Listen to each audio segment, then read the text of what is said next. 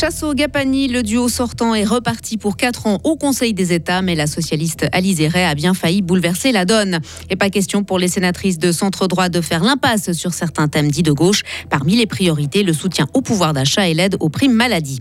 Le DETEC n'a pas séduit la population fribourgeoise. La gauche s'en réjouit. Le Conseil d'État déplore le manque de soutien des communes. Un temps pluvieux et venteux, maximum 15 degrés. Le mercure va beaucoup changer ces prochains jours, mais la tendance au baromètre restera humide et venteuse. Lundi 13 novembre 2023. Bonjour Sarah Camporini. Bonjour Mike, bonjour à toutes et à tous.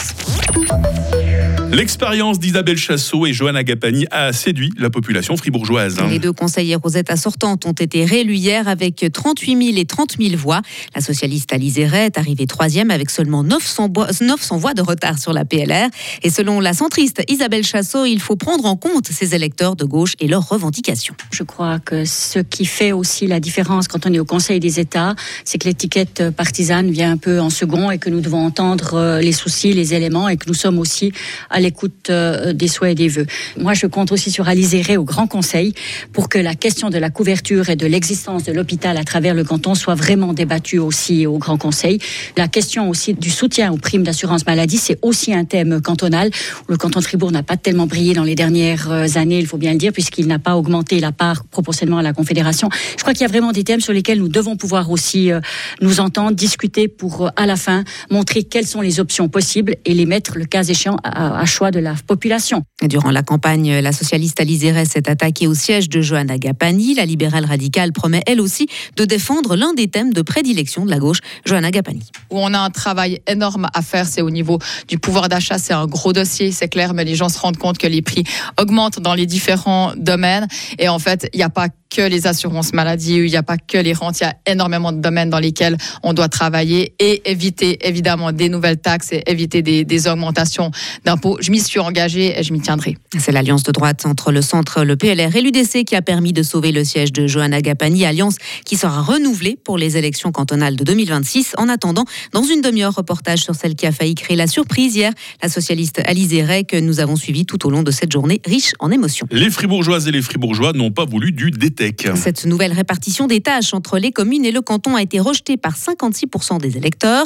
La réforme prévoyait un nouveau mode de financement pour les EMS, les soins à domicile, les crèches et les prestations complémentaires. Valérie Piller-Carrard, conseillère nationale socialiste, revient sur les raisons du succès, du succès de la gauche opposée au projet. Alors je pense à un engagement important de la gauche dans cette, euh, dans cette votation. Il y a eu euh, plusieurs euh, événements dans les différents districts pour expliquer les enjeux qu'il y avait dans, dans cette loi où on, mettait à mal en fait les prestations pour la population. Et je crois que ce projet de loi n'était pas du tout abouti. Et plein de questions restaient en suspens. Et c'est vrai que la crainte de voir diminuer ces prestations, augmenter, une de voir une augmentation d'impôts et des frais qui seraient reportés euh, du canton aux communes ont, été entendus. Et je crois qu'aujourd'hui, ben, voilà, il faut repartir à zéro avec ce, ce, projet de loi. Mais désavoué, le gouvernement fribourgeois ne compte pas redémarrer les discussions tout de suite dans ce domaine. Didier Castella, conseiller d'État en charge des institutions. Alors maintenant, très clairement, le Conseil d'État va se poser des questions. Mais aujourd'hui, si on ne sent pas des communes fédérées, si on ne sent pas que les conseillers communaux sont derrière euh, leur association et prêts à porter un projet, je ne crois pas que le Conseil d'État va partir euh, au charbon, au feu, alors que c'est un projet qui était censé, qui était voulu par les communes, c'est elles qui défendent leur autonomie. Si les conseillers ne sont pas prêts à le faire, il faudra que on reporte ceci et puis le canton va continuer à se renforcer. On va aller vers une centralisation avec des tâches euh, de moins en moins claires pour les communes. Le canton va de plus en plus décider. Voilà, c'est dans cette direction que le peuple a décidé d'aller aujourd'hui. Ce projet de DTEC avait nécessité 10 ans de travaux. Les premières discussions autour de ce thème avaient même démarré en 1980. Les aînés de la Broye pourront résider dans deux EMS flambant neufs. les communes du district ont approuvé à l'unanimité un crédit de 74 millions de francs pour la construction de deux nouveaux bâtiments en remplacement des existants, l'un à Estavayer, l'autre à Dondidier. Les édifices seront plus spacieux et mieux adaptés aux besoins des résidents.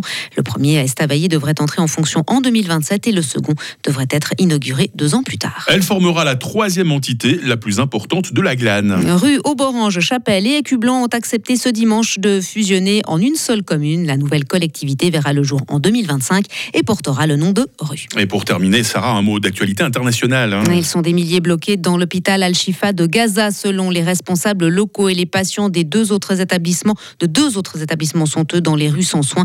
Pendant ce temps, les combats se poursuivent entre l'armée israélienne et le Hamas palestinien pour le 37e jour consécutif. Sarah Camporini sur Radio Fribourg, retour de l'actu à 7h30. Retrouvez toute l'info sur frappe et frappe.ch. Il est 7h05. La météo avec Bauhaus Matran, ton spécialiste pour l'atelier, la maison et le jardin. Économise maintenant du temps avec Click and Collect, bauhaus.ch. En règle générale, on aime bien quand le lundi ressemble au dimanche, sauf quand il s'agit, en l'occurrence, de la météo. Ah oui, c'est un peu la même météo qu'hier. hein. La journée va être très nuageuse, elle va être souvent pluvieuse. Les éclaircies seront rares, elles concerneront avant tout le Valais. La neige remonte à 2800 mètres et attention au vent, hein, attention à ce fort vent euh, du sud-ouest. Les températures ce matin, 6 degrés à Charmey, 9 à Fribourg, 10 à Payarn. Il fera tout à l'heure 12 degrés à Bulle, 13 degrés à Romont et 15 degrés à Fribourg. Euh, Demain sera couvert avec beaucoup de pluie, hein, température minimale 10 degrés, maximale 14 degrés. La neige redescendra à 1500 mètres. Il y aura toujours ce fort vent de sud-ouest. Et puis, euh, mis à part ces éclaircies, euh, bienvenue mercredi après-midi.